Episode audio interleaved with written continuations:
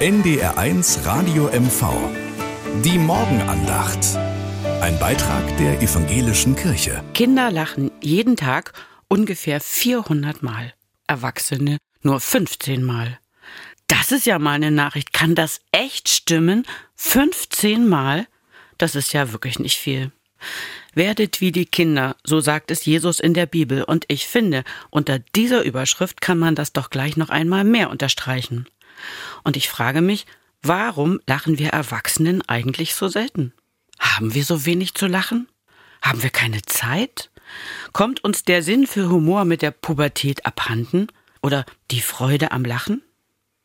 Humor ist, wenn man trotzdem lacht, so sagt das Sprichwort.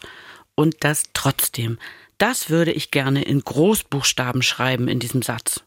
Humor ist, wenn man trotzdem lacht und hofft und liebt und lebt. Denn das ist das Besondere daran, das trotzdem. Humor ist die Fähigkeit, sich von den Widrigkeiten des Lebens nicht verschlingen zu lassen, sondern lachend zu ihnen auf Abstand zu gehen und sie so zu relativieren. So sagt es ein Lehrbuch. Also, Lachen ist nicht nur gesund, es ist sozusagen eine Hygienemaßnahme für die Seele.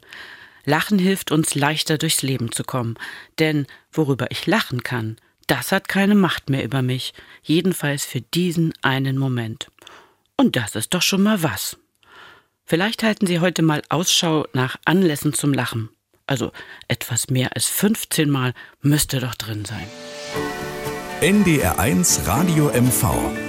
Die Morgenandacht. Ein Beitrag der evangelischen Kirche.